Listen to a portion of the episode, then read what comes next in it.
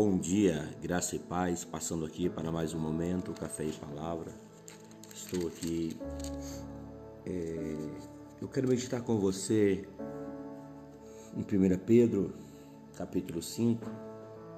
Nós vamos pegar aqui a partir do versículo 6, que nos diz assim: Humilhai-vos, pois, debaixo da potente mão de Deus para que a seu tempo vos exalte, lançando sobre ele toda a vossa ansiedade ou preocupações, porque ele tem cuidado de vós. Sede sóbrios, vigiai, porque o diabo, vosso adversário, anda em derredor, bramando como leão, buscando a quem possa tragar. Sede sóbrios, vigiai, porque o diabo, vosso adversário, anda em derredor, bramando como um leão, buscando a quem possa tragar. Irmãos, a palavra de Deus, ela, todo momento, ela nos encoraja, ela nos incentiva a mantermos a humildade. Uma pessoa de coração humilde, ela ela conquista muitas coisas. O soberbo, por sua vez, ele afasta pessoas, ele exclui pessoas, ele é, e a cada dia ele vai caminhando por um caminho solitário. Veja bem que o versículo 5 diz assim: semelhante vós sede sujeitos aos anciões e seja também sujeitos uns aos outros, irreverstivos de humildade, porque Deus resiste aos soberbos, mas dá graça aos humildes. Nós vamos ver o que Paulo ele escreve né, também em Tiago, capítulo 4, falando sobre a humildade, sobre mantermos um espírito humilde. Jesus, no Sermão da Montanha, ele vai dizer né, que bem-aventurados os humildes de espírito, né? Porque eles herdarão o reino de Deus. Então, nós vamos ver aqui que o Senhor, ele nos encoraja, ele nos aconselha a termos um coração humilde, a nos por, é, portarmos de forma humilde, porque a soberba ela precede a queda, nos diz o sábio Salomão, né? A soberba precede a queda. Nós vemos muitos homens que caíram, outros que têm caído por causa da soberba, por causa do orgulho, por causa da altivez. E o Senhor, né, ele vai nos, nos dizer que nós precisamos nos humilhar. Nós precisamos entender que Deus, Ele ama os humildes. Ele ama os pobres de espírito. O que é ser pobre de espírito? Uma pessoa que, tem, que possui um coração humilde, uma pessoa que sabe né, é, a posição que ela deve ocupar no Senhor. O inimigo ele trabalha é, tentando destruir o propósito de Satanás, o propósito do diabo é destruir né, o ser humano. E nós vamos ver isso que desde o início né, ele lança no coração do homem esse sentimento de altivez, ou seja, eu quero a proposta que ele faz para, para Eva é: não, se vocês comerem dessa fruta, vocês vão ser igual a Deus. Opa, isso encheu os olhos de Eva, isso encheu os olhos de Adão, ser igual a Deus. Então, eles não se colocam no seu lugar, né? Porque eles querem ocupar um espaço a qual é, Deus não colocou eles para, para ocupar. O diabo veio para enganar, para produzir, para lançar no coração deles, e nós sabemos a consequência disso. Voltando lá para o céu também, nós vamos ver que a proposta do diabo né, foi falar para a terça parte dos anjos, vamos né, ser melhor do que, do que Deus. Então hoje né, é a mesma tática, o mesmo, o mesmo trabalhar dele, levando pessoas é, ao fracasso, por quê? Porque ele introduz no coração das pessoas que elas são melhores né, do que o outro, porque talvez possui né, um carro melhor, porque talvez possui uma casa melhor. Não, eu sou melhor do que fulano, não vou né, baixar. Mas o Senhor está nos incentivando, nos encorajando, irmãos, a sermos humildes. Olha para você ver o versículo 6: Humilhai-vos, pois, debaixo da potente mão de Deus, para que a seu tempo ele vos exalte. Humilhar, irmãos, é, é nós mantermos, é esperar. Lembra do Salmo 40?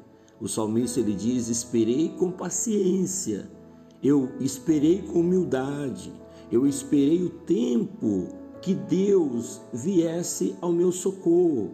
Lembra de Jó? Ele vai dizer assim: Olha, é, eu sei que o meu redentor vive, por fim ele vai se levantar ao meu favor. Jó está dizendo: Eu vou humilhar, eu vou esperar, eu vou manter a calma, porque eu sei que o meu redentor vive e por fim ele vai se levantar ao meu favor. Então, nós precisamos entender que o tempo de Deus não gira em torno do meu tempo o relógio de Deus não gira em torno do meu relógio, né? Ao tempo de Deus tudo vai se encaixar, no tempo de Deus todas as coisas vão acontecer aquilo que ele preparou para a minha vida, mas eu, eu preciso manter a humildade. Porque tudo que Satanás quer é nos tirar da posição de pessoas humildes para nos tornar pessoas soberbas, né? Porque o soberbo ele precede, a soberba precede a queda né? Quando eu me torno uma pessoa soberba, ah, eu não vou esperar, eu não vou, né? Não, mas o salmista disse: Eu esperei com paciência. É como o texto nos diz: Eu lancei sobre ele toda a minha ansiedade, toda a minha preocupação, sabendo que é Ele que cuida, sabendo que é Ele que guarda, sabendo que é Ele que traz na minha vida a existência aquilo que eu necessito. Note bem, irmãos, Note bem que a palavra do Senhor está nos ensinando a isso. Eu preciso ser humilde. Sede sóbrios, vigiai, porque o diabo, vosso adversário, anda ao derredor bramando como um leão buscando a quem possa tragar. Essa é a função do diabo. Ou seja, ele lança a sementinha da discórdia, ele lança a sementinha do ressentimento, ele lança a sementinha da mágoa, né, colocando uns contra os outros. E isso ele vai trabalhando, ele vai semeando a sua discórdia, seu a sua soberba, para tirar o homem da posição que Deus quer que ele fique. E aí o homem se enche, não, eu eu não vou mais esperar, Deus está tardando, Deus né, não está ouvindo o meu clamor, mas Deus está ouvindo no tempo certo, calma. No tempo certo, Deus vai restaurar. No tempo certo, Deus vai te abençoar. No tempo certo, Deus vai mudar. Ah, meu irmão, mas hoje a palavra de ordem é: primeiro, humilhe, mantenha a humildade, mantenha a calma. Segundo, Lance sobre ele as suas preocupações, espere, descanse. Deixa o Espírito de Deus conduzir você. Às vezes, irmãos, o próprio Espírito de Deus nos leva ao deserto. Lembra de Jesus? Mateus 4 vai nos dizer que Jesus ele foi conduzido ao deserto pelo Espírito. Calma, deixa o Espírito Santo te conduzir. Ele sabe o que está fazendo. Não seja como aquela pessoa que está no banco do carona, está no banco do carona e e mostrando para o motorista: não, você está fazendo errado é desse jeito. É, é. Você já andou com alguém assim? Você está dirigindo, não, não, não, não, não é desse jeito. Às vezes nós somos assim, estamos sentados no banco do carona e dizendo para Deus: não, não, não é assim, não, é assim. Nós precisamos deixar Ele conduzir o carro, deixar Ele conduzir nossa vida, deixar Ele conduzir os nossos caminhos. Então nós precisamos lançar sobre Ele as nossas preocupações, crendo como salmista. Eu estou esperando, viu Deus? Enquanto o Senhor é, não manda, eu vou deitar, eu vou descansar no Senhor. Eu vou crer que o meu milagre, a qualquer momento, vai chegar no portão da minha casa, qualquer momento vai chegar na minha vida, porque o Senhor é o meu redentor e por fim vai se levantar ao meu favor. E terceiro, vigia todo o tempo. Por quê? Porque o diabo, ele anda ao teu derredor procurando a oportunidade para destruir você, para destruir a sua vida. Por isso, meu irmão, não baixe a guarda. Não permita que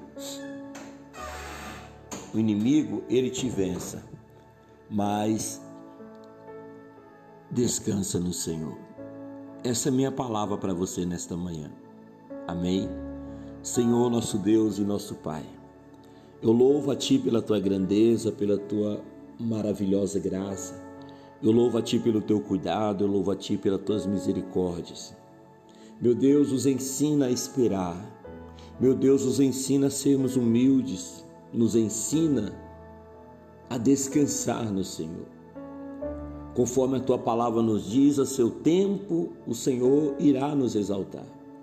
Por isso eu te peço, meu Deus, abençoe-me, restaura-me, renova-me, Senhor, em nome de Jesus. Que o Senhor possa mover no coração da tua igreja, no coração do teu povo, esse sentimento de humildade, esse sentimento, meu Deus, de que o Senhor é o condutor da nossa vida, que esta palavra ela possa queimar no coração desta pessoa e que ela seja guardada pelo Senhor nesse dia, em nome de Jesus, meu Pai. Eu, eu as abençoo no nome do Senhor. Eu as abençoo por, no nome do Senhor, porque eu não posso fazer nada, mas o Senhor pode. Por isso, meu Deus, pega a causa dela, pega as preocupações dela e faça o milagre, Deus. A obra do Senhor. Eu não quero dar ordens ao Senhor, meu Pai. Eu não quero dizer ao Senhor o que o Senhor deve ou não fazer, porque eu sei que os planos do Senhor para a vida desta pessoa são, os, são melhores que os meus. Por isso eu te peço, meu Pai, que o Senhor possa conduzir, meu Deus, as nossas vidas debaixo da tua vontade. Pai, em nome do Senhor, eu as abençoo, crendo que aquilo que o Senhor tem para eles vai concretizar. Esta é a minha oração, este é o meu clamor nesta manhã em prol de cada um. E desde já eu te agradeço, meu amado Jesus, meu amado Senhor. O amor de Deus Pai, e a graça do nosso Senhor e Salvador Jesus Cristo e a comunhão do Espírito Santo cerque você de todos os lados.